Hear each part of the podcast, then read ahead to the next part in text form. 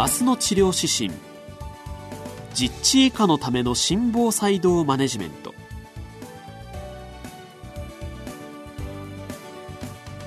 この時間は日常診療で遭遇する心房細動患者さんに対する生命予後の確保。生活の質の改善のためのマネジメントのポイントについてお送りします。ご解説は東京医科歯科大学心臓調律制御学教授で不整脈センター長の平尾健三さんです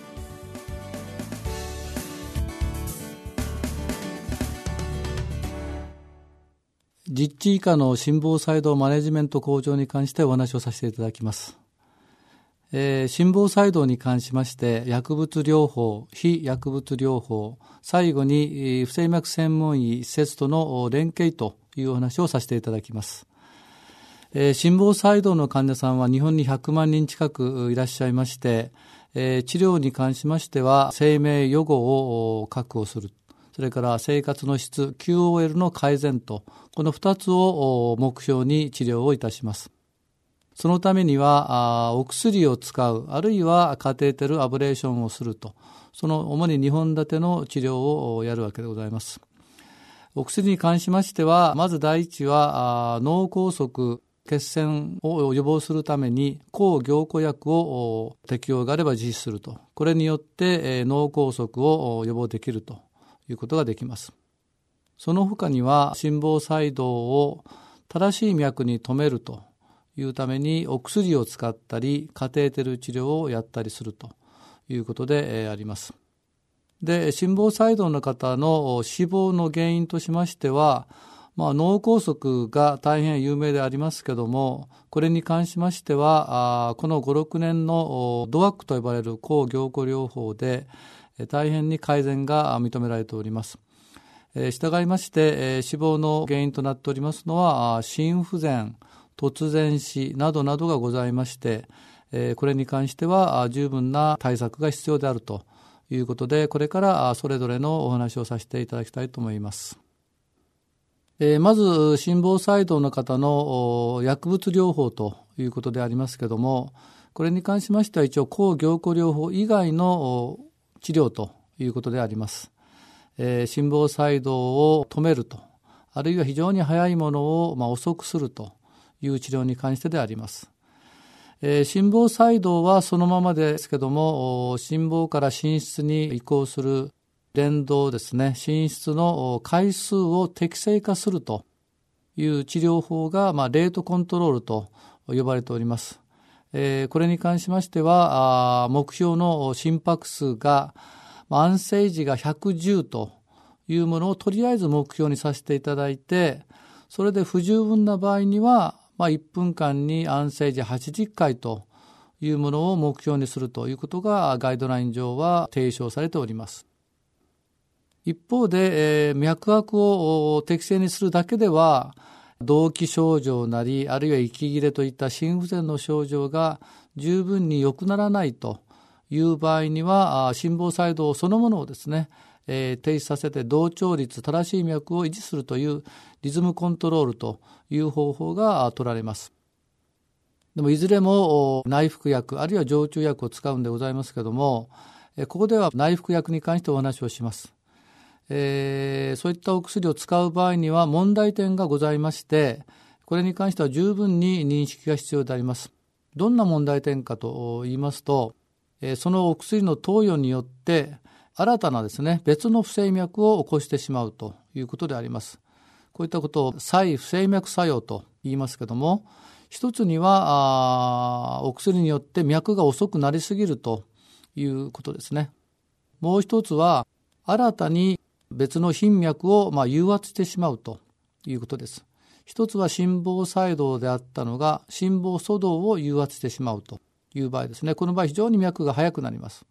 もう一つは心室頻拍を誘発してしまうということですね。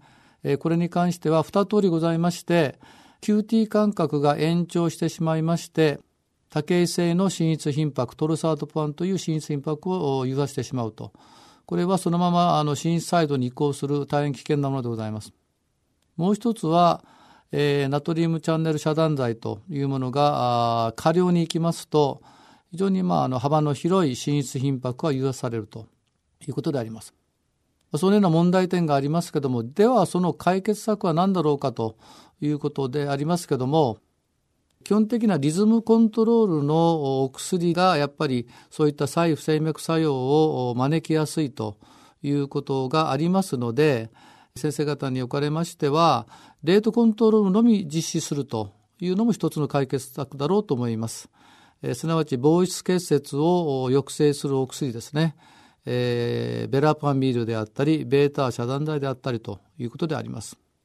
もしどうしてもリズムコントロールをやってみるという場合には、通常ナトリウムチャンネル遮断薬をお使いになりますけども、必ずですね、少量からトライする、あるいは少量のみトライすると、基本的には、まあ、半分の量ですね、からやってみると。それでもし効かなければ、まあ、早めに専門施設にご紹介いただくと安全かと思います。えー、2つ目は心房細動の非薬物療法、すなわちカテーテルアブレーションになります。え、これに関しましてはもう10年近い、え、歴史がありまして、最初からですね、えっ、と、高周波エネルギーを電極カテーテルに、あのまあ、通じまして、肺静脈を隔離するという治療がずっと捉えていました。心房細動の9割の方は、砂防の後ろについている肺静脈からあいろんな異常な速い脈が出てきて心房細動を誘発することが分かっておりますので、えー、心房細動のアブレーションというのは主たる治療の目的は肺静脈を電気的に隔離するということにあります。すなわち肺静脈が悪いとその悪い肺静脈からですね、サボを守ってあげるという治療法になります。そのために、この10年のですね、心房細動カテーテルアブレーションの主な目標は、肺静脈をいかにあの隔離するかと、えー、いうことになっております。で従来、まあ、高周波エネルギーを用いた電極カテーテルによる、まあ、アブレーションがあ、まあ、ずっと主でございましたけども2、3年前からですね、えー、4本ある肺静脈に関して肺静脈にすっぽりはまるサイズのですね、まあ、風船バルーンをですね、えー、そこに置いてそのバルーンをまあマイナス60度ぐらいに、まあ、あの冷やして、それを2、3分間置いといくことによって、肺静脈を隔離するといった、そういった冷凍バルーンを用いた治療法が非常にまああの導入されております。えー、それぞれですね、高周波エネルギー、冷凍バルーン、一長一短ございます。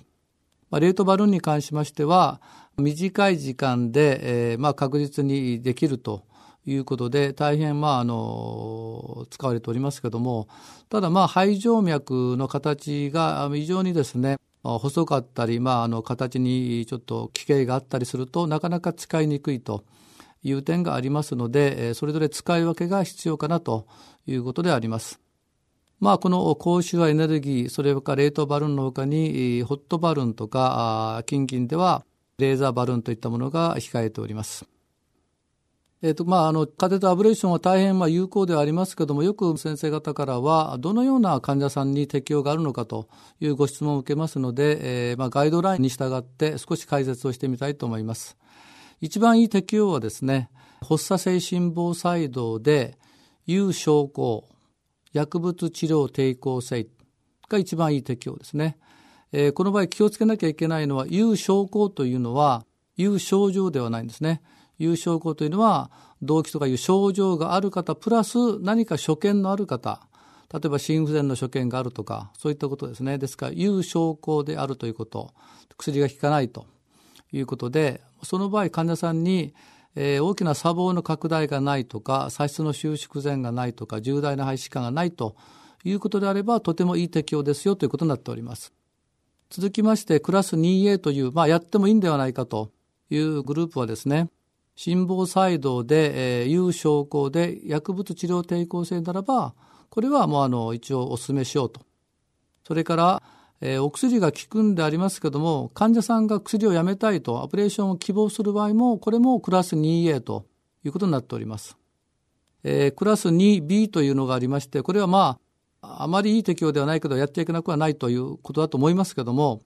これは心房細動で、えー、症候があって、薬物治療抵抗性と。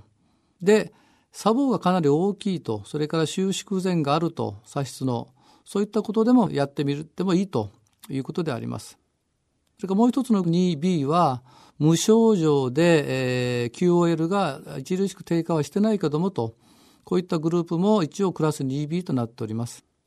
ガイドラインには年齢のことは書いておりませんけども、まあ、施設ごとにかなり違いますけど、我々のところでは、まあ、年齢が75歳から80歳までというふうに考えております。最後にかかりつけ医と不整脈専門医との連携に関してお話をさせていただきます。まず、かかりつけの先生におかれましては、アブレーションの目標について理解をして患者さんにご説明するという必要がございます。目標に関しましては、脳梗塞を減らす、心不全を予防する、飲んでる薬剤を原料中止するということが目標でございまして、具体的にはアブレーションによって心房細動発作回数を減らす、持続時間を減らすと、それから心房細動を持続化させないという目標があります。で、アブレーションを依頼する場合ですね、えー、適用があれば早めに紹介する。具体的には1年以内にご紹介いただくとよろしいかと思います。患者さんにはアブレーション治療というものがありますよということに関して十分に説明をしていただく方がよろしいかと思います。で、アブレーションが終わりましたら、患者さんが戻ってきた場合にはですね、またこれは重要な診療がございます。抗凝固療法の継続と中心に関しては、十分にですね、患者さんとお話をするという必要がございます。で、まあ、チャーズ2スコアというのがございますけども、2点以上は継続した方が脳梗塞予防という点でよろしいかと思います。一点未満の場合に中止をする場合はですね、患者さんに十分にお話をして方がよろしいかと思います。最後にですね、患者さんで、えー、合併疾患がある方は、そのご病気もしっかり治療すると。これは再発予防上に大変重要です。どのような病気かと申しますと、高血圧、無呼吸症候群、それから過度の飲酒などなどでございます。このような治療が心房細動の再発を予防することができます。以上でお話を終了させていただきます。